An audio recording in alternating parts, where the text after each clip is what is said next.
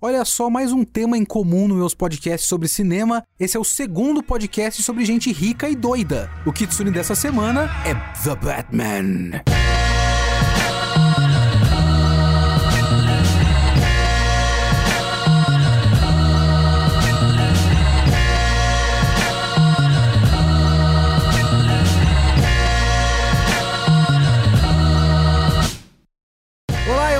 Sou o Leonardo Kitsune o Kitsune da Semana é o meu podcast semanal para eu falar do que eu quiser, do jeito que eu quiser e quando eu quiser. A ideia aqui é que toda semana tem uma nova review sobre qualquer coisa. Pode ser cinema, anime, mangá, tudo que eu assisti, que eu lê, que eu quero falar. Então é aqui que eu vou falar. Você pode comentar no site www.geekhere.com.br ou mandar o seu e-mail direto para leo.kitsune@geekhere.com.br.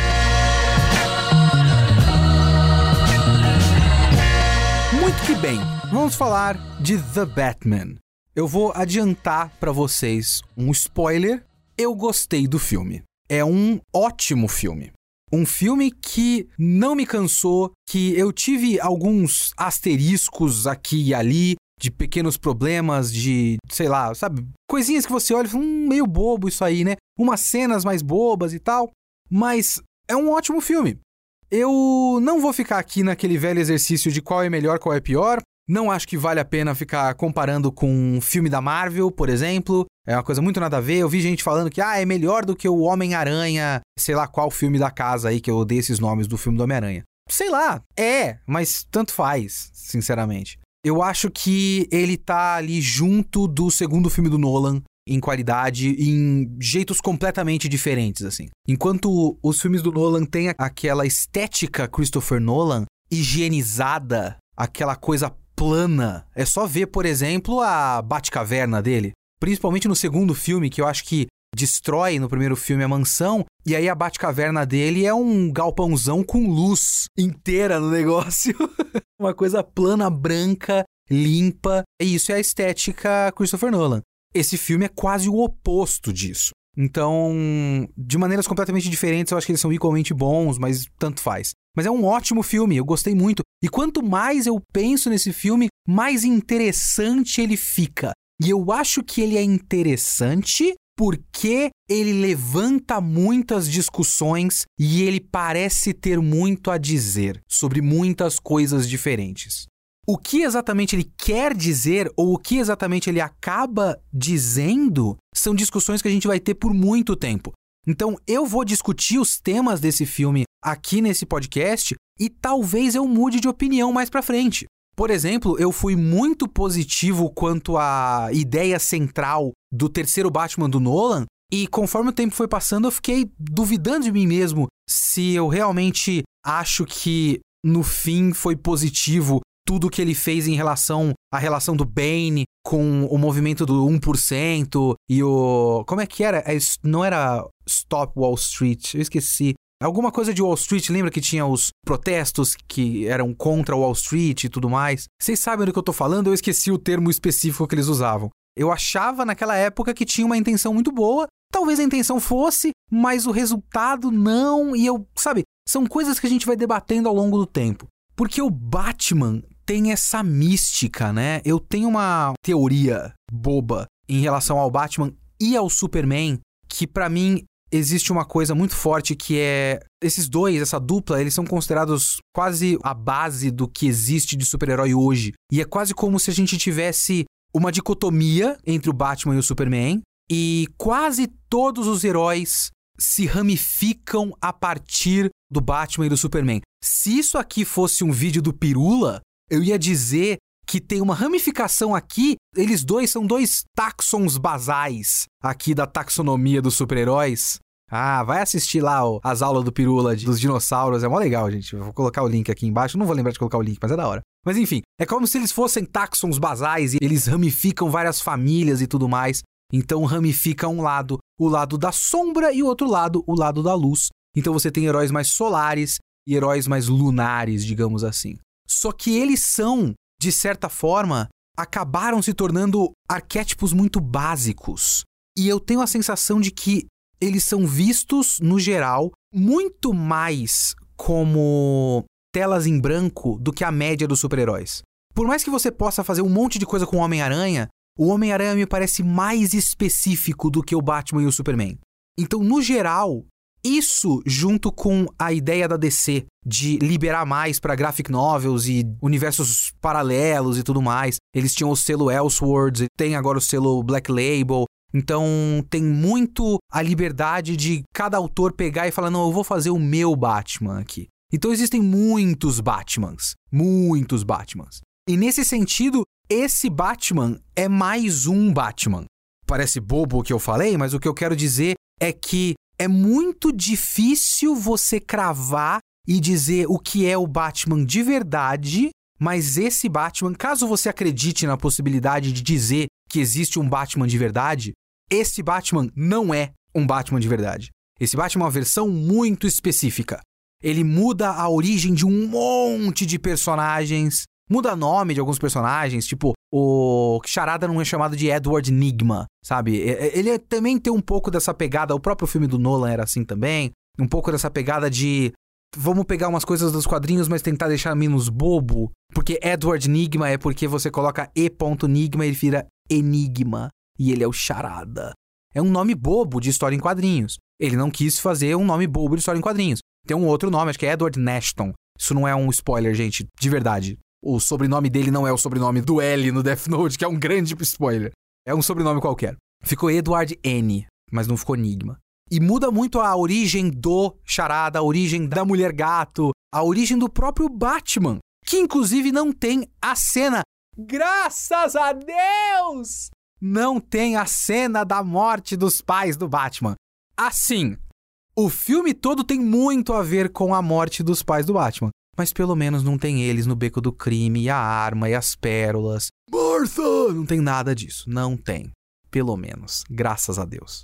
Por outro lado, eu fiquei um pouco pensando o quanto talvez isso faça um pouco de diferença, mas talvez não.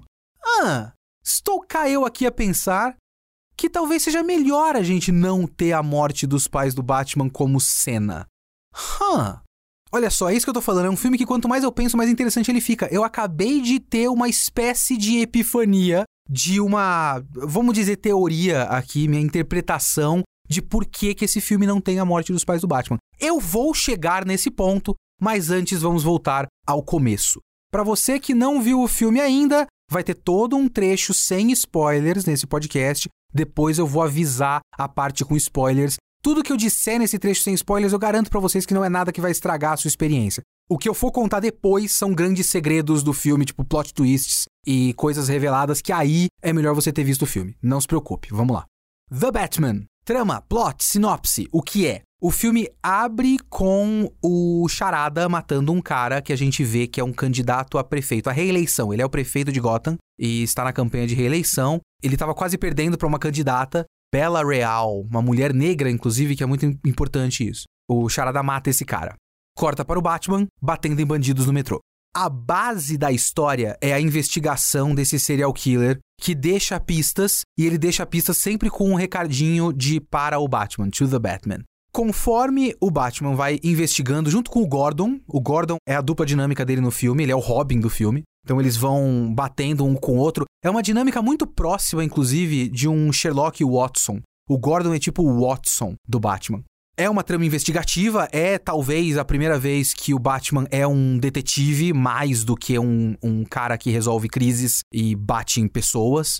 Então você vai vendo a investigação desse serial killer e conforme ele vai investigando as vítimas e os métodos e tudo mais, ele vai chegando nos meandros da máfia e de uma operação policial que derrubou uma operação de drogas no passado que tem a ver inclusive com o pai do Batman, né, o Thomas Wayne, que ajudou na operação da polícia, se eu não me engano, e tem lá uma droga que roda o submundo, que tinha a ver com essa investigação anterior e tudo mais. E ele vai percebendo a ligação da polícia com a máfia, com as drogas e o que o Charada tem a ver com isso, porque esses são os alvos do Charada. Nisso tem a Mulher Gato junto também. A Mulher Gato está envolvida na máfia porque inicialmente ela é uma mulher que trabalha na boate que tem a ver com a máfia. Ela trabalha na boate do Pinguim. É um filme de três horas. Eu tava na cabine de imprensa, depois da cabine de imprensa eu comecei a conversar com todo mundo e teve reações misturadas quanto ao tamanho do filme. Teve bastante gente que falou comigo que já tava meio achando que tava arrastado no final, devia ser menor. Talvez esse filme pudesse de fato ser menor, porque ele é um filme cheio de coisa, né? Ele tem três tramas, basicamente, três pontas do filme, que é a investigação do Charada, a trama da vingança, ou, na verdade, uma busca pela amiga barra namorada barra colega de quarto da mulher gato, que tem a ver com a máfia. E essa ligação da máfia com a polícia e mais, né? A coisa, a esfera vai aumentando. Eu, sinceramente, não achei o filme arrastado. Eu acho que o fato de ter essas três tramas mantém o filme sempre andando. Eu vi uma crítica, eu não lembro agora se foi do Movie Bob, eu acho que foi do Movie Bob, que ele fala que essencialmente o que foi lançado foi uma minissérie da HBO Max compilada em três horas. E que esse era um filme que seria muito melhor visto como uma minissérie. Acho um argumento válido. De fato, estruturalmente, esse filme podia ser episódico, podia muito facilmente ser episódico. Claro que hoje em dia a gente tá com uma crise, eu, eu considero uma crise. Toda vez que eu vou ver uma dessas minisséries, e eu vejo pouco, então minha opinião não deve valer muita coisa. Mas sempre me dá a sensação de que tem um, um gancho ali, um hook ali no começo, e aí vários nada por vários episódios e aí eles resolvem no final. O Gavião Arqueiro para mim foi assim. Então teria esse risco. Como o filme foi um filme, então ele não tem o risco de simplesmente se arrastar. Eu não acho que ele se arrasta no meio, sinceramente. O que eu acho é que a trama em três pontas ela tem vantagens e desvantagens, porque existe uma magia desse roteiro, uma coisa muito legal de você ver coisas paralelas que, obviamente, que você intui que elas vão se ligar, mas inicialmente você não sabe que elas vão se ligar. E aí você vai vendo as pontas se juntando essa é a graça de tramas investigativas, é você ir juntando as pontas junto do seu detetive, do Sherlock Holmes que você está vendo na tela. E é um roteiro que te dá as ferramentas para ir juntando essas pecinhas. Por exemplo, a primeira morte do filme, que é a, cena de abertura, que é uma ótima cena de abertura, inclusive. Naquela hora eu pensei, esse cara tá tentando fazer o Coringa do Nolan, não tá? Porque o Coringa do Nolan abre o filme com o Coringa. E é muito interessante porque você de início já fica fascinado pelo Coringa. E esse filme faz um pouco disso sim. É muito difícil, depois de tanto tempo, como um, um elemento tão icônico da nossa cultura pop, esse Coringa do Heath Ledger, você comparar com qualquer coisa. É complicado de você comparar mesmo. Tanto é que o Bane do Tom Hardy sofreu muito com isso. Eu não sei se eu posso dizer que o Charada do Paul Dano é tão legal quanto, mas essas cenas são muito próximas em intenção. Você abre o filme do ponto de vista literal do binóculo do charada. É uma ótima cena. Só que aí no final da morte ele mata o cara e tem uma arma do crime ali, que é um bagulho que você de início não identifica exatamente o que, é. Mas é um instrumento muito esquisito, parece uma pá metálica. Tipo, que porra é essa? Assim, tem uma marca de sangue no chão e tal. Você vê ele usando isso e depois você não vê mais o instrumento, mas você vê a marca bem característica do formato do negócio de sangue no chão, e isso vai ser importante lá na frente. Então ele tem essa inteligência de amarrar essas pontinhas, porque isso é um filme de detetive. Então você tem que ter as ferramentas junto do investigador na tela para depois lá no final falar: "Ah, nossa, tinha isso, né?" Porque isso ficou ali atrás da sua cabeça, no seu cérebro de lagarto, esperando para a coisa acontecer. Sabe uma coisa que eu pensei enquanto eu tava assistindo? Eu pensei em Seinfeld. Eu tô reassistindo Seinfeld, eu tô tipo na quarta, quinta temporada agora. Eu tenho até vontade de fazer um podcast sobre Seinfeld depois que eu terminar. Eu não sei se eu vou conseguir. Mas uma das coisas mais legais do Seinfeld é a inteligência do roteiro de fazer quatro tramas diferentes que vão se juntar no final, de maneira absurda e bizarra. Esse filme faz um pouco disso. Porém, talvez ele não faça tão bem quanto Seinfeld. Olha só que estranho. Porque Seinfeld que ele faz, eu sei que a comparação não faz o menor sentido, gente, mas vem comigo. O que o Seinfeld faz é, obviamente, apenas em 20 minutos e não em 3 horas, mas é por isso que funciona, porque você tem economia, você tem limite. Quando chega no final, a conclusão de tudo é, necessariamente, no geral, a junção das três ou quatro tramas. Porque são quatro personagens principais. Às vezes você tem uma trama que envolve Jerry e George, uma da Elaine, uma do Kramer. Aí essas três tramas a junção delas é o que faz tudo estourar no fim. é o clímax da história e é a resolução da trama daquele episódio. Por isso que é inteligente, por isso que é bem escrito. The Batman não consegue fazer isso. The Batman cria uma coisa que dá aquela impressão de que o filme tem uns três finais diferentes. Porque ele resolve tramas em momentos diferentes. Ele resolve uma questão num certo momento, aí depois ele resolve uma outra questão junto de uma segunda questão num outro momento, aí um outro personagem chega num certo ponto, parece que resolveu, mas ele tinha uma carta na manga, e aí tem mais um problema. Então, o fato de ele ter tantos pratos para equilibrar ali faz com que ele acabe resolvendo coisas em momentos diferentes. Você tem, tá, acabou? Mas é aquele negócio. Ah, tem mais isso também. Ok, tem mais? Ah, peraí, pegou o cara. Então acabou. Não tem mais? Aí tem mais uma coisa. Então tem um pouco disso. E também tem o fato de que, por conta de ser uma trama de detetive, às vezes me dá um pouco a impressão de que o filme está se esforçando para criar cenas de ação. O que não é um grande problema, porque as cenas de ação são muito boas. Um exemplo claro disso é talvez a melhor cena do filme, que é a cena de perseguição de carro com o pinguim. Inclusive, parabéns para o pinguim, é um puta piloto. Quando vocês forem assistir o filme, vocês vão ver. Você já espera habilidades sobre-humanas em tudo pro Batman. O Batman é milionário, é gênio, é detetive, é rico, é ninja, é o cacete a quatro. O pinguim não, né? Pinguim é um mafioso gordo. Aí o cara entra no carro, irmão, o maluco é um piloto de fuga, o maluco é o 007. É maravilhoso. Mas enfim, é uma investigação que ele chega na surdina para ver a operação de drogas e tal.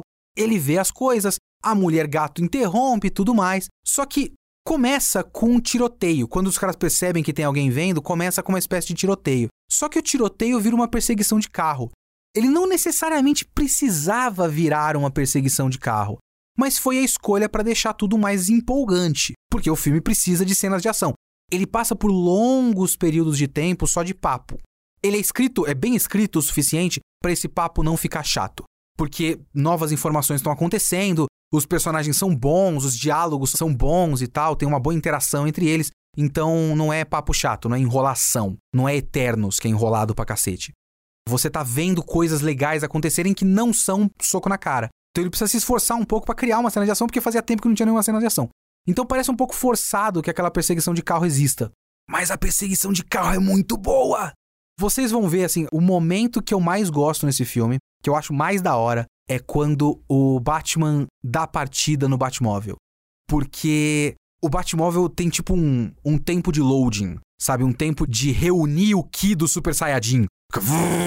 E todo mundo fica Sabe, tem o reaction shot da cara das pessoas olhando. O subtexto no rosto deles é um. Mas que porra é aquela? E o carro vai iluminando e fogo e o caralho a quatro. Aí ele dispara. É maravilhoso. O carro dando a partida é maravilhoso. Então ele tem um pouco disso, ele tem um pouco dessa forçação de barra para ter cenas de ação, e aí ele tem a sorte de as cenas de ação serem boas. E tem para mim esse problema estrutural que acaba criando uns 3, 4 final diferentes no filme. Bom, eu não gosto de fazer minhas pautas numa estrutura de tópicos apenas em sequência, tipo, vamos falar de personagem, vamos falar de roteiro. Não gosto, mas essa foi a maneira que eu achei para esse podcast. Eu peço perdão para vocês. Eu quero ser melhor do que isso.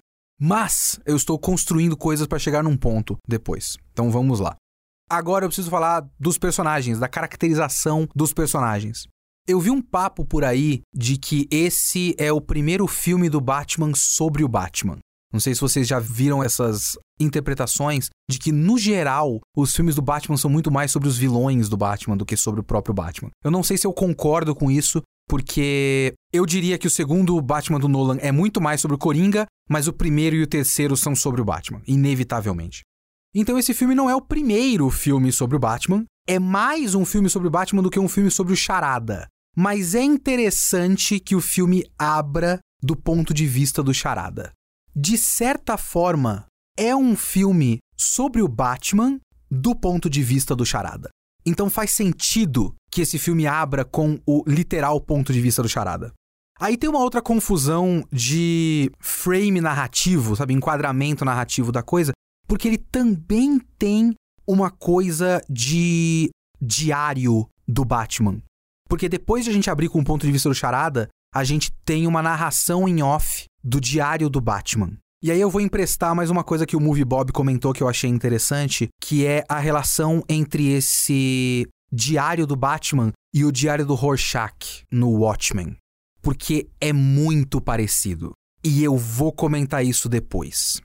De qualquer forma, esse é um filme que fica bastante próximo do Batman. A gente conhece o Batman através dele mesmo, através dele por dentro. Então é muito sobre os sentimentos dele, o que ele sente, como ele se sente, como ele reage às coisas. Inclusive, esse é um Batman razoavelmente emotivo. Eu não vou falar emo, porque eu acho isso bobo. Ele tem uma franja e ele passa lápis no olho porque ele coloca a máscara e a máscara tem um buraco e ele faz o efeito escuro. Mas, veja bem, eu acho que é a primeira vez que a gente vê ele passando lápis no olho. A gente vê em silhueta ele se preparando para caçar bandido de noite.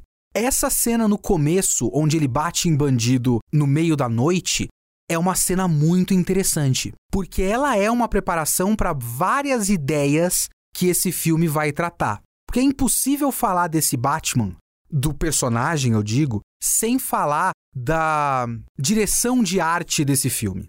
Porque o que a gente tem é uma cidade horrorosa. Essa Gotham City é horrorosa.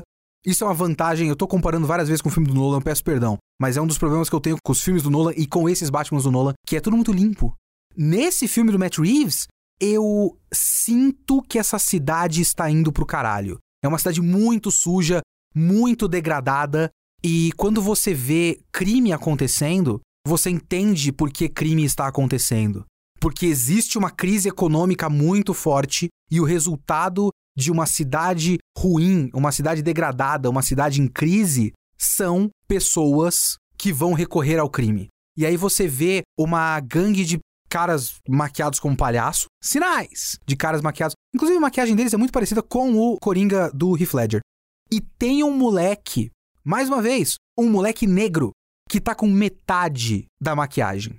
Então esse moleque tudo faz crer pela caracterização desse mundo, dessa cidade. Esse é o moleque que foi arrastado para esse mundo de crime por falta de escolha, mas não quer fazer isso. É o filme mostrando, para mim, que muitas vezes o crime é falta de escolha.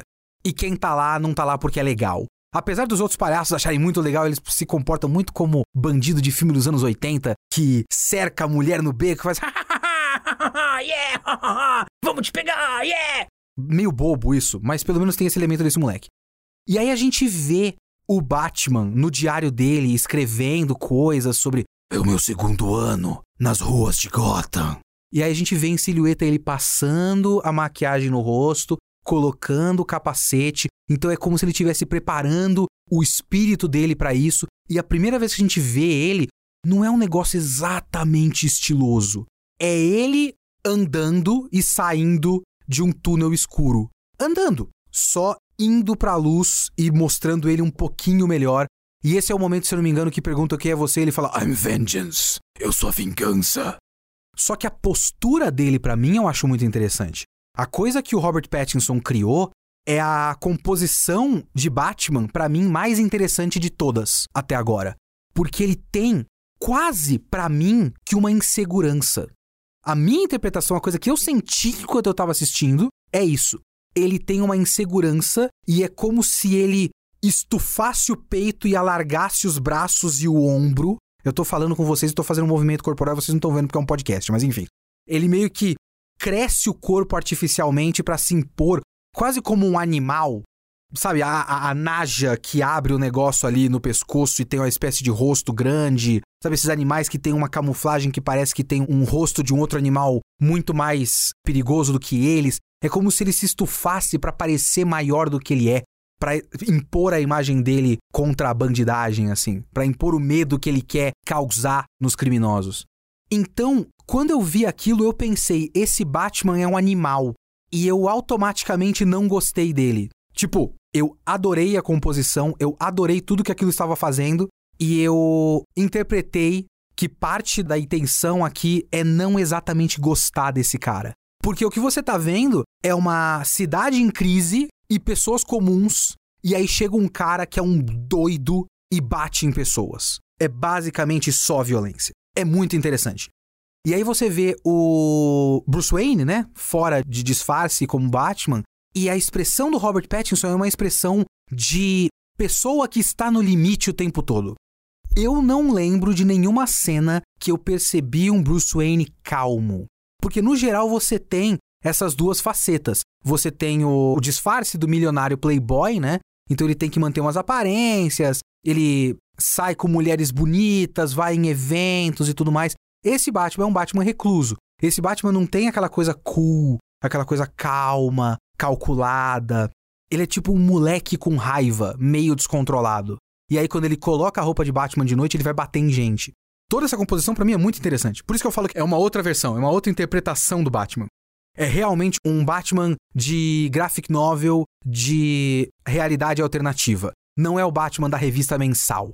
Se o DCEU continuar com filmes do Batman, que pelo jeito não vai ser o Ben Affleck, né? Mas enfim, vai rebutar tudo com Flash, o cara é a 4. E tiver um novo Batman, a gente vai ter os filmes da cronologia principal com o Batman da revista mensal, e a gente vai ter essa série do Matt Reeves com o Batman de uma série alternativa de graphic novel. Junto do Charada, o Batman é o melhor personagem desse filme. Os outros são bons personagens que eu gosto bastante, mas não estão à altura dele. Eu gosto do Gordon, do Jeffrey Wright. Eu gosto da dinâmica deles. Se eu puder apontar um, aspas, furo de roteiro desse filme, é que tudo que ele faz com o Batman, ajudando o Batman com a polícia e tudo mais, principalmente depois que você vê o nível de corrupção da polícia e tal, o Gordon já tinha sido afastado há muito tempo, bicho. Amigo, é inacreditável quanto esse cara faz uns bagulho que, assim, foda-se a polícia, pau no cu da polícia, não sou a favor de polícia de maneira alguma.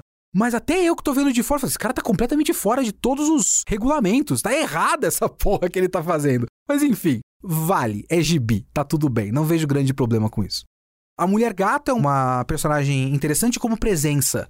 Ela tem uma função muito específica no roteiro, até pra trama dela exemplificar outras ramificações da corrupção que esse filme vai tratar. Porque é um filme muito sobre corrupção, corrupção na polícia, corrupção na política, e uma das ramificações disso é que são vários homens brancos no poder. É muito interessante que a mulher gato seja, obviamente, uma mulher, porque esse é o personagem dela, sempre foi, mas ela é uma mulher negra e aparentemente bissexual. A atriz falou que é, e no filme não tem. Até onde eu me lembro, talvez eu não tenha reparado. Mas não tem nenhum beijo dela com a mulher que mora com ela, Annika, que é importante pra trama. Mas fica meio subentendido que elas moram juntas porque elas são um casal. Mas ela também tem um, uma coisa com o Batman ao longo do filme, ela é bissexual. Então ela é uma mulher negra LGBTQIA, e ela é vítima de uma série de coisas. Tipo, a trama dela trata de trabalho sexual, sexismo, não fala exatamente sobre racismo, mas ela menciona como quem está no poder é um monte de gente que se aproveita do seu próprio privilégio branco, então ela menciona a questão. Então ela tem uma função prática no roteiro, como uma peça do quebra-cabeça, e uma função temática como mais uma faceta desses jogos de poder. Porque muito do que Batman, The Batman, fala é dessa questão de dinâmicas de poder e jogos de poder e quem tem poder sobre os outros e quem está acima e quem está abaixo. E, no geral, mulheres não estão no topo, não têm poder de decidir coisas. Por isso que é importante ter a personagem da Bela Real, que é candidata a prefeita, e ela é uma mulher negra jovem. A própria escolha do Gordon, que não muda absolutamente nada no personagem, a não ser o fato de que o ator é um ator negro. E isso muda significativamente o personagem, porque ele é o único policial não corrupto da polícia de Gotham. Aí depois vai criando-se um núcleo policial ali, sei lá, não sei se futuramente vai ter uma René Montoya, sabe essas porra? Mas classicamente ele é tipo o único bastião de luz não corrupta na polícia de Gotham. Ele classicamente é um homem branco ruivo até no bigode, bigode vermelho. E aí agora colocaram um ator negro. O que é uma ótima escolha, uma escolha muito interessante e significativa.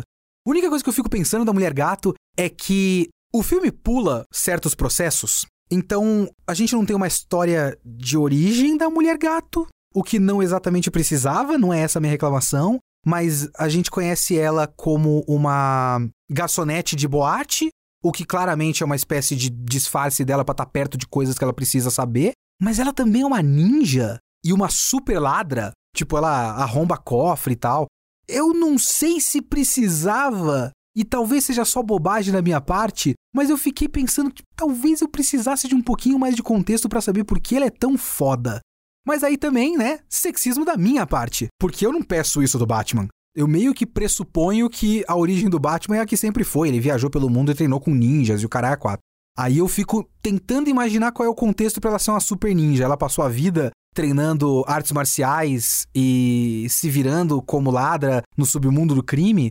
Eu fico com a impressão de que a maneira como a gente conhece a vida dela no filme não me dá vazão para extrapolar quando ela teria aprendido isso. Mas pau no meu cu, estou sendo machista. Eu sei disso. Uma parte fraca desse filme para mim é o Alfred. Não a atuação, o Andy Serkis está legal. Inclusive tem uma coisa muito interessante que é usada aqui e ali historicamente com o Batman, mas nesse filme eu acho que ficou um pouquinho melhor, porque para mim deixou subentendido que o Alfred não era um mordomo. Tem até uma governanta da casa, chama Dory, é uma personagem que fica lá na mansão Wayne coitada dessa mulher, parece que não tem nenhuma ajuda para limpar a mansão, o que percebe-se porque a mansão está um lixo. Parece que a mansão acabou de passar por um incêndio o tempo todo. Então, coitada dessa mulher, o serviço dela nunca vai acabar. Mas tem uma governanta. A gente não vê o Alfred fazendo serviços de mordomo. Me deixou subentendido na minha cabeça que ele sempre foi uma espécie de chefe de segurança da família Wayne, porque ele era um cara do MI6. MI6 é a inteligência britânica, né? Que é onde tem o James Bond, o cara 4. Então, ele fica muito mais como um assistente de investigação do Batman. Só que aí nessa função, ele acaba sendo um personagem redundante considerando o Gordon. Mais uma vez, eu tô referenciando o Movie Bob porque eu vi por acaso o vídeo dele. Ele falou esse negócio de personagens redundantes eu não tinha pensado sobre isso. E aí eu pensei tanto no Alfred, que acaba tendo a mesma função do Gordon, quanto a máfia, e a máfia tem tanto o Falcone quanto o Pinguim. E a divisão desses dois personagens talvez seja meio besta. Se não tivesse a ideia de dar um seriado para o Pinguim, porque isso é uma coisa que vai acontecer, vai ter um seriado do Pinguim na HBO Max. Se não tivesse isso mais pra frente para criar o Bativerso do Matt Reeves, não precisava ter o Falcone. Podia só ter o Pinguim como o cara da máfia dessa história. Mas aí você tem lá uma mudança no poder e tudo mais o pinguim sobra, então é ele que vai ser o cara mafioso para seguir dentro dessa história. Se essa história fechasse só em um filme, podia cortar um personagem e economizar na narrativa. Tá certo que tem um detalhe, um plot twist dessa história que é relacionado com a máfia e que se fosse com o pinguim ia ser muito estranho. Então isso eu entendo. Mas aí podia ter mudado um pouco essa trama também. Mas enfim, isso é outra história. E aí a gente chega ao Charada. O Charada é um personagem muito complicado de se avaliar. Tem vários ângulos para você avaliar esse personagem, tem vários ângulos positivos e vários ângulos negativos para você avaliar. Eu gostei muito do personagem, com asteriscos. Assim, ele é muito diferente dos quadrinhos. Se isso importa para você, talvez você vai ficar com muita raiva, porque ele é absurdamente diferente dos quadrinhos. Ele é realmente o assassino do Zodíaco, sabe, o Zodiac Killer. Assim, a inspiração dessa versão do Charada é o Zodiac Killer. Então, enquanto você tem um personagem que tem um terno verde, um chapéu verde, uma temática de leprechaun e pontos de interrogação desenhados no paletó, aqui você tem um maluco com uma máscara e um óculos e todo envolvido em plástico para não deixar nenhuma evidência na cena do crime. E é um bagulho bizarro e muito adultão, né? Se você é daqueles, e eu sou daqueles, que às vezes fica um pouco cansado dessa coisa do adultão. Tipo, ah, não, a gente não pode fazer nada muito bobinho, nada muito colorido. Então, por exemplo, a roupa dele é verde, mas é um verde hiper escuro que na maior parte do tempo é preto, dentro da fotografia do filme. Então isso pode cansar um pouco em conceito. Vendo de fora, se você já tá cansado disso, você vai bater o olho e falar. Ah. Mas dentro do filme, em contexto, funciona maravilhosamente bem. Maravilhosamente bem. Como tudo isso é versão alternativa, isso é uma versão alternativa completamente diferente do Charada, tanto faz, é quase como se fosse um ótimo novo personagem. Eu tenho as minhas rusgas com ele porque ele acaba caindo em alguns estereótipos de transtornos mentais, sabe? Ele tem uma coisa que às vezes você pode interpretar que é um estereótipo de menino autista gênio, só que também é um serial killer. Aquela coisa de justificar crime com doença mental e que a gente já está numa fase de ter debates mais interessantes do que isso. Vocês devem ver, se você tá demais no Twitter como eu estou, toda vez que alguém fala que o Bolsonaro é maluco e alguém vai ficar com raiva falando: "Não, ele não é maluco, ele é mau caráter. Ele não tem nenhuma doença mental. As coisas que ele faz não são culpa de transtornos hormonais e transtornos nas sinapses do cérebro dele. Ele é só um filho da puta mesmo. Então tem um pouco disso. Tipo, ah, puxa vida, pessoas com transtornos mentais, pessoas neuroatípicas têm potencial para fazer crimes e para matar pessoas. Tem um pouco disso na composição do personagem e é um pouco negativo e eu não gosto desse detalhe. Se você conseguir passar por cima disso, é um ótimo personagem. É difícil, né, falar desse tipo de coisa, porque eu gosto, mas enfim. A performance do Paul Dano é maravilhosa, é muito boa. O Paul Dano é um baita ator. Vocês já viram Sangue Negro? É foda demais a cena no final numa pista de boliche, puta que pariu, com o Daniel Day-Lewis. E Paul Dano é maravilhoso. Aliás, assistam um filme, Swiss Army Man. É o Paul Dano e o Daniel Radcliffe. E o Paul Dano é um cara que tá isolado numa ilha. E um cadáver aparece na ilha. E cadáver é o corpo do Daniel Radcliffe. E aí o cadáver faz coisas mágicas com peido, porque ele tem tipo muito gás dentro dele, né? Então vai escapando gás. Então você tem uma história de uma amizade entre um cara isolado numa ilha e um cadáver peidando. Eu juro para vocês que esse filme é muito bonito e que eu chorei no final. É foda. Fica aqui a recomendação. Eu esqueci o nome desse filme. Eu vou pesquisar agora. Peraí. O nome brasileiro é horroroso. É Um Cadáver para Sobreviver. Puta que pariu, né? Mas tudo bem. É Swiss Army Man porque é um trocadilho com Swiss Army Knife, de canivete suíço. Porque ele é tipo um homem canivete suíço, porque ele faz tudo com o cadáver que peida. Mas enfim, Paul Dano, maravilhoso, tá muito bem no filme.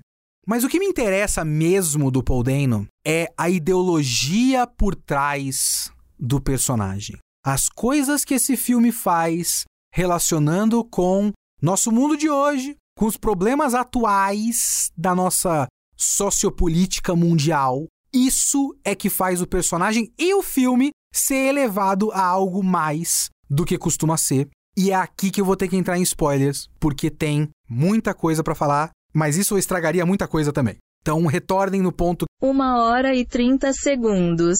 Eu vou começar aqui com uma parábola, uma história sobre mim, uma história de Leonardo Camargo para vocês entenderem qual é a minha lógica aqui.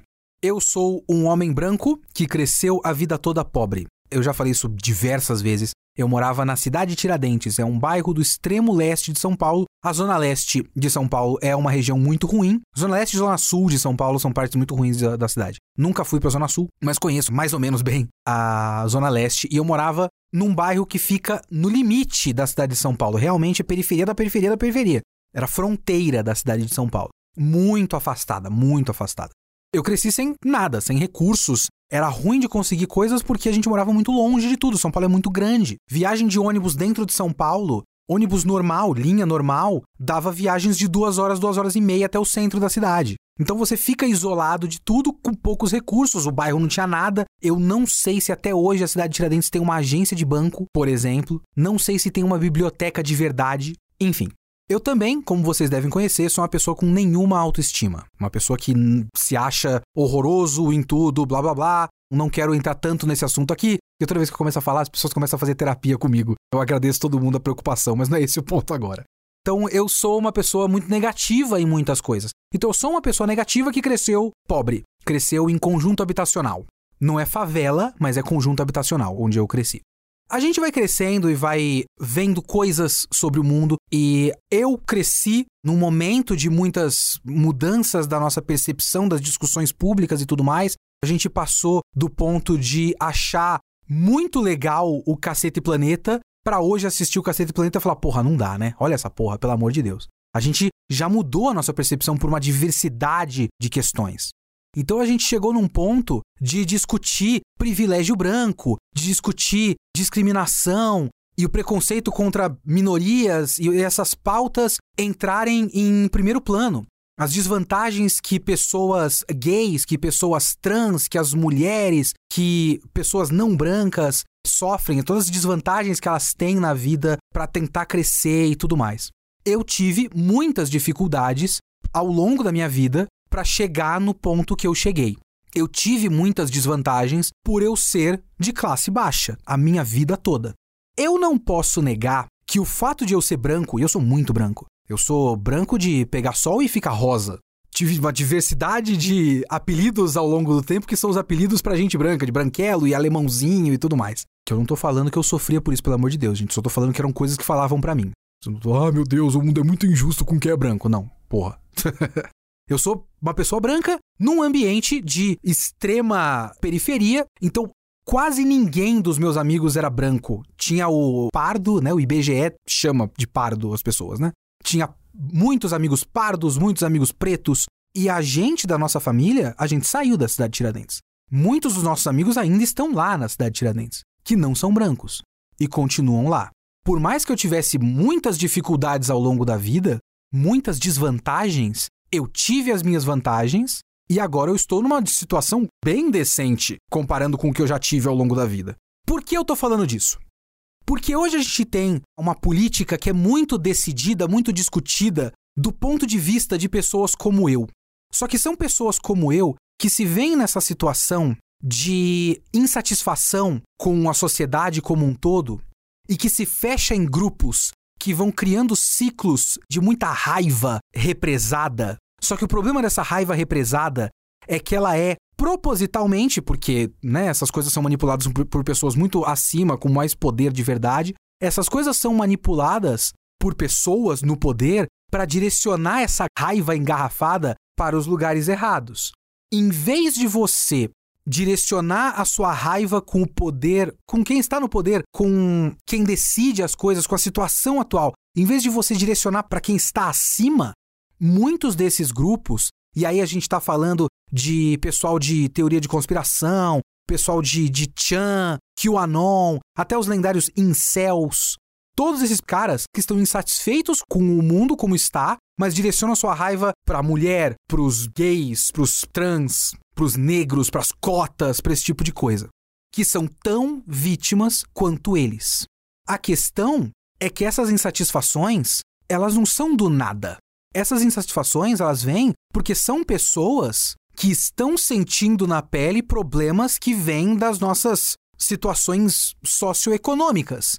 O problema está em não direcionar para os culpados. Eu digo isso porque eu olho para minha história de vida e eu penso, cara, uma curva errada na vida e eu podia ser esses cara. Porque eu sou uma pessoa que fica com muita raiva das desvantagens que já teve na vida. Tipo, porra, por que, que eu não consigo ter a minha chance? Por que, que eu não consigo fazer as coisas darem certo? Por que, que eu vejo aquele cara ali que claramente cresceu já com dinheiro? A quantidade de vezes que eu vi gente que já era filho de alguém e que não é tão competente quanto eu em alguma coisa, mas está acima de mim, porque conhece pessoas, porque é filho de pessoas. Eu tenho essa raiva eu podia não ter aberto os olhos e eu podia olhar e falar: ah, por que, que eu tô aqui na situação que eu tô? Porque estão dando cota. Sabe esse tipo de pensamento? Ah, porque todo mundo agora tudo é trans, não sei o quê, toda lei é para eles, tudo mais, e nada para mim. Esse é um dos grandes problemas que causam a insatisfação social dos nossos tempos. É esse pessoal com raiva de tudo, direcionando para o lugar errado. Essa raiva vem de, tipo, é um monte de gente pobre, classe baixa, trabalhador, manipulado para ter raiva das pessoas erradas. Esses são os caras que votam em Bolsonaro, por exemplo. Por que, que eu tô falando disso? Porque isso é o charada. A história do charada é a história de um cara se vingando da sociedade porque, e aí tem todas as revelações do como o projeto de renovação de Gotham do Thomas Wayne iria ajudar crianças órfãs. Uma dessas crianças órfãs era o Charada. E depois o projeto foi esquecido e foi cooptado pelo crime e tudo mais. E o moleque foi esquecido, foi jogado de instituição em instituição, e agora ele tá com raiva de tudo, e aí ele vai atrás de quem é corrupto, da polícia corrupta, da máfia, dos políticos, por isso que ele mata o candidato a prefeito e tudo mais. Por isso que ele vai, por exemplo, atrás de Bruce Wayne, não porque ele sabe que é o, o Batman, mas porque ele é o filho do Thomas Wayne. E num certo ponto do filme, mostra que ele tinha uma espécie de grupo, tipo um grupo de Facebook com um chat. Ele fazia uma live pros caras e tinha comentários e ele formava uma milícia. Era como se ele tivesse formando uma milícia de incels, uma milícia de conspiradores do QAnon. Sabe o que isso me lembrou? me lembrou do Pizzagate. Vocês conhecem o Pizzagate? Era um bagulho que aconteceu nos Estados Unidos, na época ali do. Eu não sei se já era Trump presidente, mas na ascensão do Trumpismo nos Estados Unidos. E que uma das coisas que, que o Anon fala é que os democratas, pau no cu dos democratas americanos também, que é um bando de filho da puta, Biden, Clinton, os caras quatro. Mas aí, para criticar esses caras, eles iam não pelo caminho que deveria ser criticado, eles criticavam tipo, ah, então eles são pedófilos satanistas. É isso que eles falavam. Então eles diziam que tinha uma pizzaria em Nova York, se eu não me engano, que no porão da pizzaria tinha um círculo de pedofilia satânica dos políticos americanos. E aí eles criaram numa coisa muito parecida com o negócio do charada, os grupos internos deles, eles organizaram uma pequena milícia. Eu não sei se foi um grupo ou se foi um cara só que foi com arma, entrou na pizzaria e começou a atirar na pizzaria. Não sei se pessoas morreram, mas ele começou a atirar na pizzaria para ir no porão para proteger as criancinhas da pedofilia satânica dos democratas e da, da esquerda e o cara a quatro. A pizzaria não tem porão. Tudo era inventado, obviamente. Então, essa organização dessa milícia em cantos pouco vigiados da internet, com um cara criando um culto para si mesmo e as pessoas comprando armas e tudo mais. A gente vê isso o tempo todo com o cara que vai lá e dá tiro em mesquita, tiro em igrejas que são historicamente frequentadas por pessoas negras nos Estados Unidos. Esse bando de doidos se forma nesse ambiente. E é aí que entra a complexidade desse roteiro, tanto em complexidade no, no, sentido positivo, no sentido de esse é um roteiro bem escrito e complexo com camadas, quanto na complexidade de avaliar o que esse roteiro quer dizer. Porque essas ideias são difíceis de você, sabe, se é que você precisa aprovar ou desaprovar coisas. Inevitavelmente você acaba pensando no que você acredita e no que o filme quer dizer. É isso que acontece quando a gente assiste qualquer obra de arte. E o filme quer dizer coisas sobre a nossa sociedade, então a gente precisa avaliar sobre esse prisma também.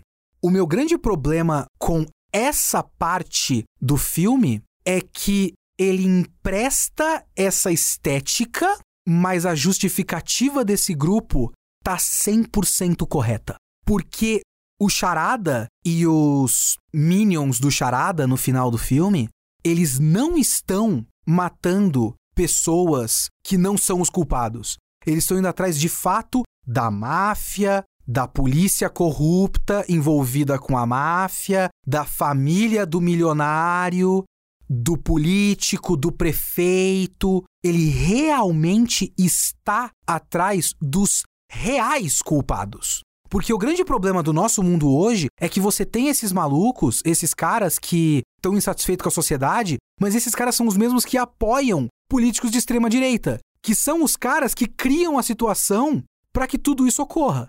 Então essa é a grande tristeza dos nossos tempos. Não dá para falar com essas pessoas que já estão radicalizadas, porque essas pessoas radicalizadas podiam estar do nosso lado. Eu digo nosso meu, né? Todo mundo acredita que tá certo. Eu acredito que eu estou do lado certo, obviamente. Se eu não vou falar eu tô do lado errado, eu vou continuar do lado errado, não sou idiota. Mas a gente acredita que a gente sabe o que é bom pro mundo. E eu acredito que a gente poderia mostrar para essas pessoas que não, você não tem que atacar uma família muçulmana qualquer. Você tem que atacar o presidente dos Estados Unidos. O Charada tá indo atacar, metaforicamente, o presidente dos Estados Unidos. Ele tá indo atacar a família Trump desse filme, que é a família Wayne. Esse, inclusive, é um dos meus maiores problemas com esse filme. Porque num certo momento, quase que o filme disse que de fato Thomas Wayne era corrupto. De fato, ele fez um projeto que era fachada para lavagem de dinheiro e tráfico de droga. De fato, ele mandou matar um jornalista e aí acabou sendo morto porque ele se fudeu. No fim, não. Ele era bom, ele fez um projeto que era bom, ele tinha um segredo da mãe dele de transtornos mentais também, que seria revelado a público. Ele quis proteger a esposa porque ele era bondoso. Pediu para um cara da máfia que ele conhecia, né, dar um, um enquadro no cara pro cara não soltar a matéria. Só que o cara da máfia não deu só um enquadro, matou o maluco. E aí, depois, o cara da máfia matou o pai do Batman.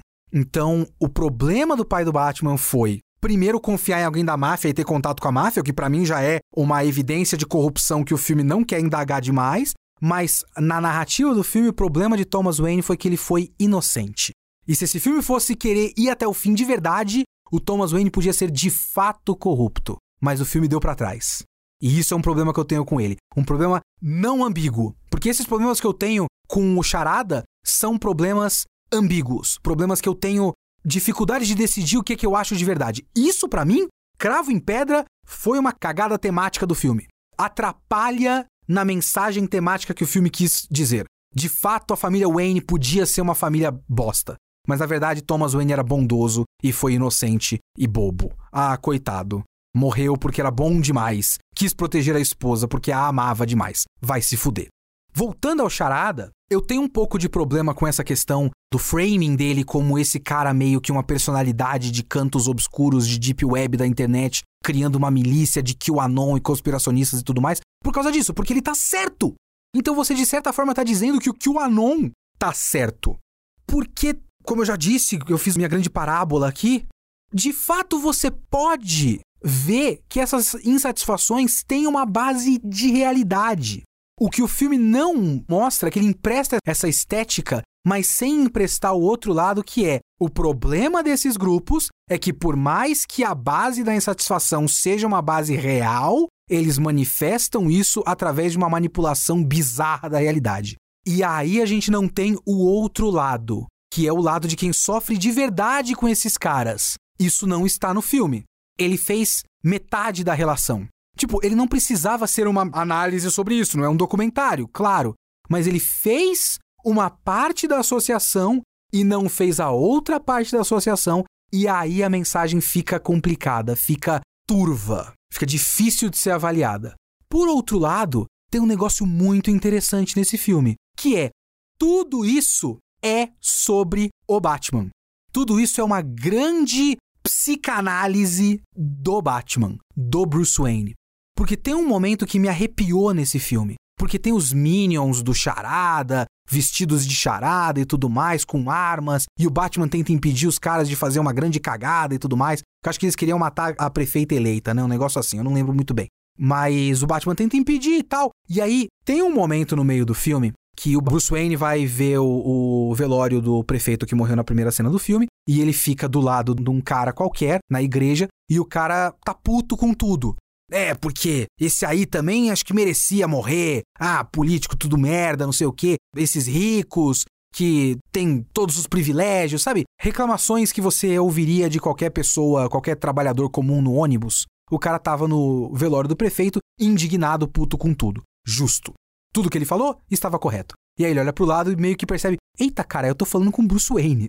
E aí o Bruce Wayne é chamado de canto e sai. E você vê, assim, um, um close no rosto daquele cara para você gravar o rosto daquele cara. No final, ele tira a máscara de um desses caras e aí esse cara, obviamente, era a construção para essa cena. A primeira coisa que a gente vê do Batman é ele batendo naquele pessoal que eu já citei no começo do filme. Quando perguntam para ele quem é você, ele não fala eu sou o homem morcego. Ele fala eu sou a vingança. Quando o Batman tira a máscara desse cara, ele pergunta quem é você ou qualquer coisa do tipo e o cara fala eu sou o vingança. E aí é que clica. Porque esses caras são exatamente o Batman. Esses caras são um monte de homem branco recluso que não entendem os próprios privilégios e que foram radicalizados para uma extrema violência. Isso é o Batman. Essa jogada eu achei muito interessante. E é por isso que, para mim, é interessante que exista a escolha do Diário do Rorschach. Porque essa versão do Batman é como se fosse uma versão pré-Rorschach. É como se o resultado final de um Batman não consciente de seu papel no mundo é virar um doido varrido que nem o Rorschach. Que o Rorschach, ao contrário do que Zack Snyder acredita, porque o Zack Snyder acha ele o máximo. O Rorschach é uma crítica, né? O Rorschach não é uma pessoa boa. Ele está completamente errado em tudo. Ele é um idiota homofóbico bizarro que quer castigar as ruas. O Batman é muito próximo disso. Então é interessante que a gente veja ele fazendo um diário que é muito parecido com o Rorschach. Muito parecido. E para mim é interessante, narrativamente, é isso que eu tive a epifania no meio do podcast. Para mim é interessante que a gente não tenha visto a origem do Batman. Porque existe um framing do Batman clássico que é ele quer acabar com a criminalidade por conta do luto e da vontade de vingança e de justiça porque ele viu os pais morrerem na frente dele. Aquela imagem é muito forte, é uma criança vendo a mãe tomar um tiro na cara. E aí, quase que justifica qualquer coisa que ele faça, no fim das contas.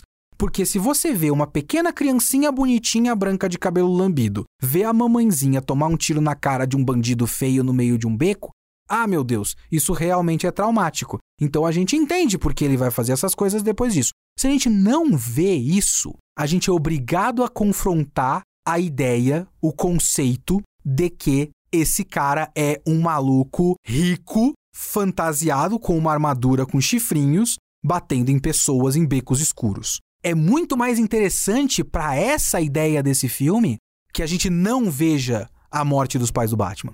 Então isso também é uma inteligência desse roteiro que eu gosto muito e que eu não tinha parado para pensar até agora. Então não é só, ah, a gente já viu várias vezes, não precisa que a gente já sabe.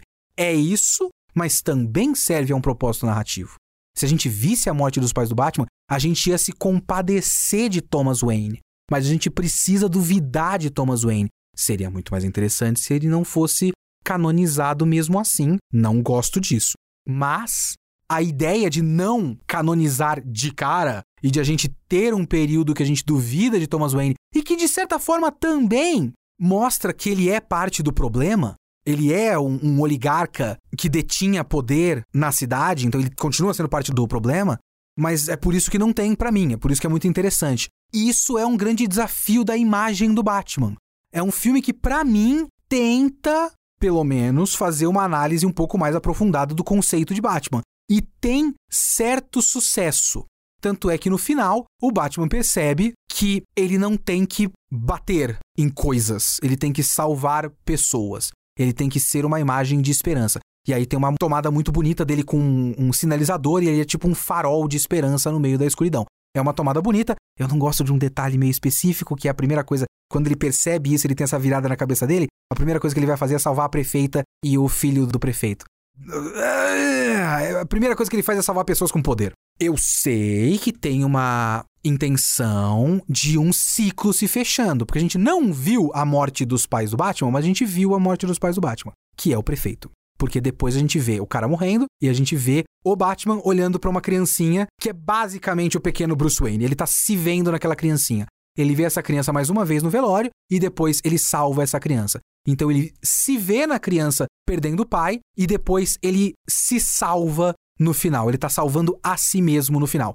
Isso é poético e bonito. Ao mesmo tempo, a primeira coisa que ele faz é salvar pessoas com poder também. Não gosto disso. Mas, depois, ele está salvando pessoas comuns e é muito bonito. Eu me emocionei nesse final. O filme abre com esse cara sendo apenas e somente violento, falando em vingança, e termina com ele salvando pessoas, colocando pessoas em macas, levando pessoas feridas no colo. É bonito, é significativo. E é por isso que não dá para ter mais nenhum filme do Batman. A partir desse aqui, vai ter vários, não tem jeito, o filme vai ser um sucesso, todo mundo vai amar, todo mundo tá falando que é o melhor filme do Batman de todos. Eu não discordo, eu acho que é um ótimo filme, um filme maravilhoso, e se esse diretor quiser fazer mais filmes, tomara que seja tão bom quanto esse, porque a gente vai ter mais filmes bons. Mas esse filme impossibilita a continuação do conceito de Batman.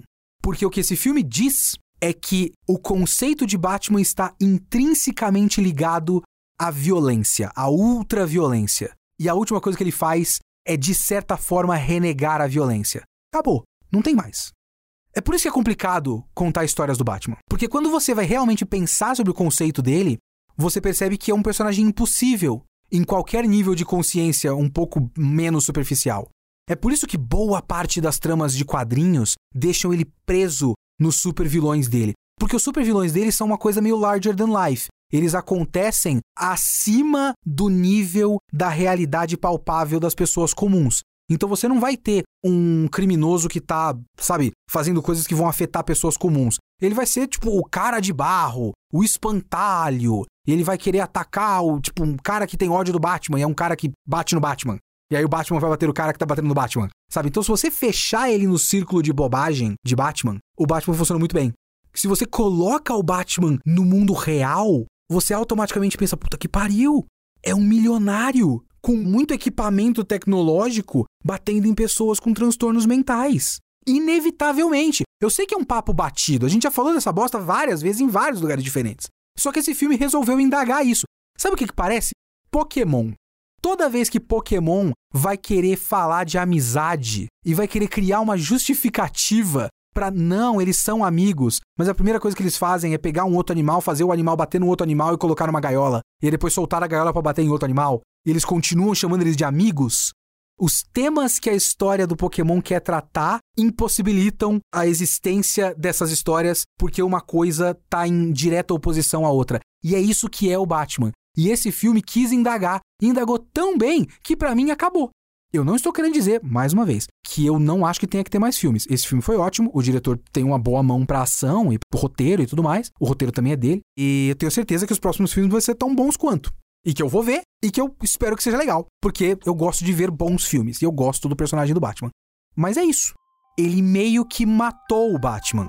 E é por isso que eu gosto desse filme.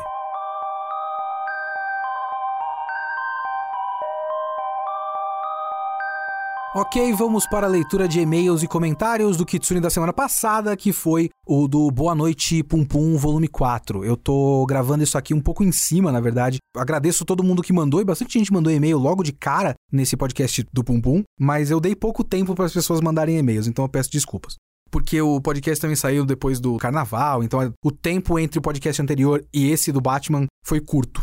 Eu vou começar lendo um comentário aqui no site que é do Cano. Juro pra vocês, C-A-N-O, Cano. Quando as pessoas falam que Pum Pum é o mangá mais triste, é porque elas consideram do volume 1 até o volume final. A experiência como um todo. É a experiência total que as pessoas associam à tristeza. Isso é um ponto interessante que me fez pensar se talvez a leitura acumulada, tipo, pegar do volume 1 até o volume 7, né? No, ou 13 no original, e ler de uma vez, assim, em alguns dias, né? Sem pausas, não seja uma experiência mais forte do que a minha experiência, que é um volume a cada dois meses, três meses, sei lá de fato pode mudar bastante, assim. Bom ponto, Cano. Tem aqui um e-mail do Rodrigo. Primeiramente, parabéns por mais uma ótima discussão. Os episódios de Pum Pum são alguns dos meus favoritos do podcast. Cada um deles me faz pensar em diferentes coisas e dessa vez, à medida em que o mangá fica cada vez mais sombrio, isso junta com a fama que você mesmo comentou do mangá ser super pesado. Oh meu Deus, não leia se não estiver pronto. E principalmente o trecho em que você cita as cenas em que o Pum Pum pensa em matar crianças e estuprar a Sati. Me fez pensar na responsabilidade do conteúdo que consumimos. Eu sei, esse assunto está muito em alta por aí, mas eu gostaria de falar mais especificamente sobre arte e ficção. Tem um vídeo curioso do Patrick Rothfuss, que é o autor da série do Nome do Vento. Eu não li esse livro ainda, mas está na minha fila. Chamado Pat Rothfuss on Ethical Responsibilities of a Writer. Ou seja, Pat Rothfuss comentando sobre as responsabilidades éticas de um escritor.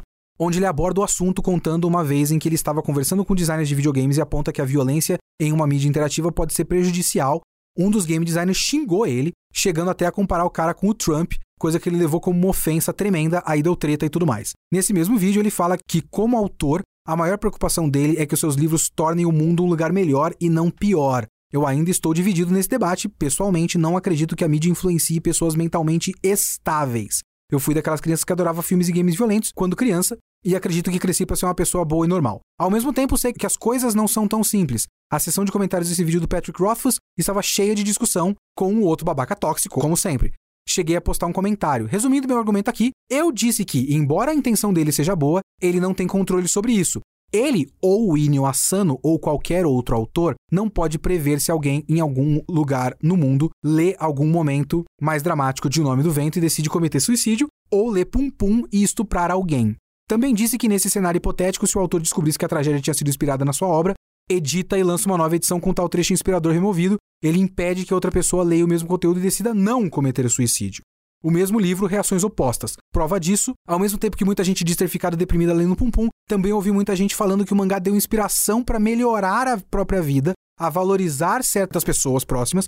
Enfim, a leitura foi positiva. Na minha visão, o autor pode ter uma boa intenção, mas o mundo é muito caótico e as possíveis influências que uma determinada história pode causar em um indivíduo são muito sutis para você escrever em pedra, e não acho que devemos ser responsabilizados pela ação não direta das nossas ações, principalmente porque essas reações não são provadas, como no caso a influência negativa da arte, e esse medo do Rothfuss acredito que mostra um risco grande de se tornar uma autocensura que prejudica a qualidade da obra. Enfim, não estou te cobrando posicionamento, só gostaria de ouvir alguém mais inteligente do que eu. Eu não sou mais inteligente que você, calma. Elaborando sobre essas coisas. Senhor Rodrigo, o que eu tenho a dizer sobre isso? Sim, é um debate chato de se fazer, que tem possibilidade de argumentos muito extremos, como sempre, como tudo. O meu negócio é o seguinte: Ao mesmo tempo em que existe o argumento extremo de que não pode mostrar nada muito ruim, grave, pesado em lugar nenhum, existe o outro argumento extremo de que qualquer tentativa de debate é censura e de que nada influencia nada em ninguém. Já deve ter visto isso? Ah, é ficção, as pessoas sabem separar, então pode mostrar tudo a qualquer momento. A gente é dos animes e mangás, a gente vê essa discussão o tempo todo. Como você mesmo colocou no seu e-mail, existe a possibilidade de obras de arte influenciarem negativamente pessoas, porque a intenção de qualquer obra de arte é mexer com pessoas. É isso que uma obra de arte quer. É um argumento que eu já usei em vídeos no passado. É que nem comédia. Comédia é um gênero artístico que é medido especificamente pela reação de quem assiste. Uma boa comédia é uma comédia que faz rir. Ponto. Então, ela é medida por como ela consegue mexer com pessoas, influenciar pessoas. Ela me influencia a dar risada, sabe? Então a gente reconhece para certas coisas, terror, por exemplo, quanto um filme de terror te faz ficar com medo. A gente sabe, a gente reconhece que obras de arte influenciam pessoas. Então a gente tem que reconhecer que obras de arte influenciam negativamente nas pessoas. Aí a gente tem que tentar entender, e aí que tem o papel do crítico até, tentar entender o que tal obra de arte pode estar querendo dizer como ela diz essas coisas e como ela pode influenciar pessoas. Uma obra de arte mostrar algo negativo não criticamente, sabe, simplesmente mostrar uma cena de estupro como algo normal ou legal, para mim é uma coisa inerentemente negativa. Eu não vou mentir para você, eu não vou falar, não, gente tem que ver, não sei o quê. Existem formas e formas de mostrar certas coisas. Eu, por exemplo, não sou a favor de mostrar cenas de abuso sexual de fato mostrar graficamente um pênis introduzindo em lugares, sabe? Eu não sou a favor. O que não quer dizer que a gente não pode ter um elemento desse em nenhuma história, porque existem soluções visuais e narrativas para isso. Que é um bom exemplo, tem um, uma cena de abuso sexual em Innocent, aquele mangá sobre corte francesa e tudo mais, Maria Antonieta, e que é muito elegante visualmente. É tipo, a personagem, se eu não me engano, é representada como uma boneca de porcelana, e aí você vê uma rachadura e depois a boneca quebra. E aí você entende que foi um abuso sexual que quebrou aquela personagem, quebrou aquela mulher para sempre. É uma solução visualmente elegante, sem ter que mostrar demais, mas que mantém o elemento na história, entende? Eu entendo também do ponto de vista do escritor, mas ele tem um ponto de vista muito específico. Ele quer que o mundo seja um lugar melhor. Então ele já tem um ponto de vista positivista para a coisa. Eu não sei se o Inio Asano quer um mundo melhor. Você não precisa querer um mundo melhor. Não é responsabilidade de um escritor querer um mundo melhor. Às vezes você precisa, para usar um clichê, botar o dedo na ferida. E o Inio Asano me parece querer fazer isso. Me parece querer fazer o clichê de botar o dedo na ferida. Então ele precisa mostrar coisas feias. E Pum Pum é sobre coisas feias. E a gente precisa de obras de arte que sejam sobre coisas feias. Dentro dessas coisas feias, eu acho que Pum Pum e o Inyo Asano é razoavelmente responsável. Ele tem uma responsabilidade com o que ele está fazendo. Ele mostra o processo do Pum Pum até chegar nesse ponto. Em nenhum momento ele quer que a gente goste do Pum Pum, mas é um personagem complexo. Você tem que gostar e não gostar, e ter dó e desprezar. É um personagem complexo, é um ser humano complexo. Então é uma questão muito complicada, realmente.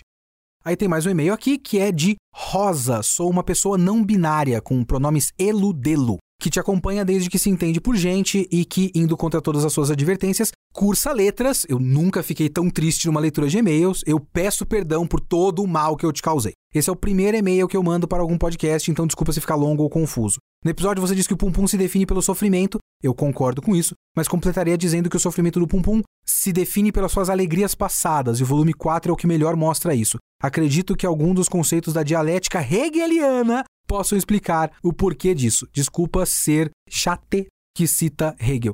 Vamos lá. Volume 1 mostra a parte mais feliz da vida do Pum Pum.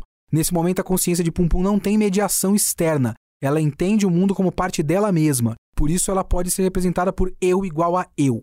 Nisso, ele se sente completo e alegre. Contudo, ele, como qualquer pessoa em processo de amadurecimento, acaba perdendo as coisas exteriores que acreditava que eram parte dele mesmo, simbolizadas principalmente pela Aiko.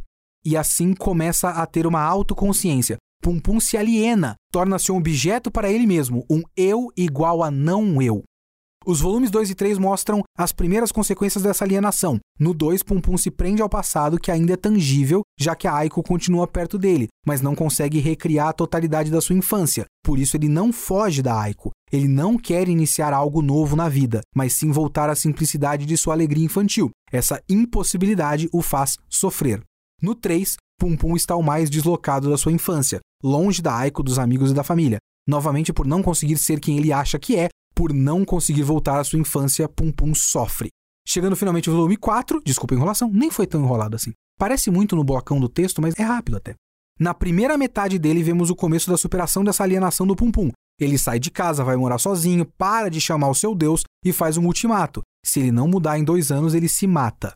Justamente nesse momento, Pum Pum perde sua forma clássica. Ele deixa de ser o pássaro fofo que estamos acostumados e se torna formas geométricas. Acredito que ele representa a busca por Pum Pum de uma nova forma, desprendida da sua infância, que nesse momento apenas lhe causa angústia, mas ele ainda não tem consciência que é isso que ele busca. No discurso da Sati sobre plásticas, ele finalmente entende que pode ser algo diferente do que ele acreditava ser e volta a ser desenhado como um pássaro. O que pode parecer uma contradição do que eu acabei de falar da superar a infância, mas Hegel chama a superação do eu igual a não eu de negação da negação.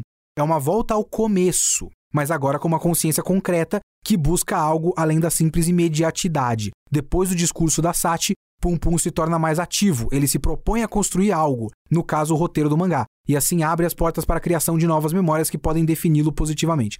Por isso eu vejo a volta da Aiko no final como uma ameaça, como se o desenvolvimento do Pum Pum estivesse em perigo pelo retorno da parte mais traumática da sua infância, mas não posso falar mais, quero muito saber a sua opinião do resto do mangá eu vou parar de fazer o podcast do Pum Pum, vou pedir pra Rosa mandar e-mails para mim, eu leio os e-mails. É muito melhor do que todo o meu podcast. Eu não discordo de absolutamente nada. Foi um e-mail perfeito, muito obrigado. foi ótimo, maravilhoso, foi foda. Obrigado. Eu vou levar isso que você falou para os próximos podcasts. exatamente isso. E eu senti a ameaça quando apareceu a Icon no final do volume. Eu senti, puta que pariu, bicho, não! Sabe, eu senti isso, foi assim. Enfim. Muito obrigado pelo seu e-mail. Mandem comentários no geekhere.com.br e mandem e-mails para leo.kitsune.com.br.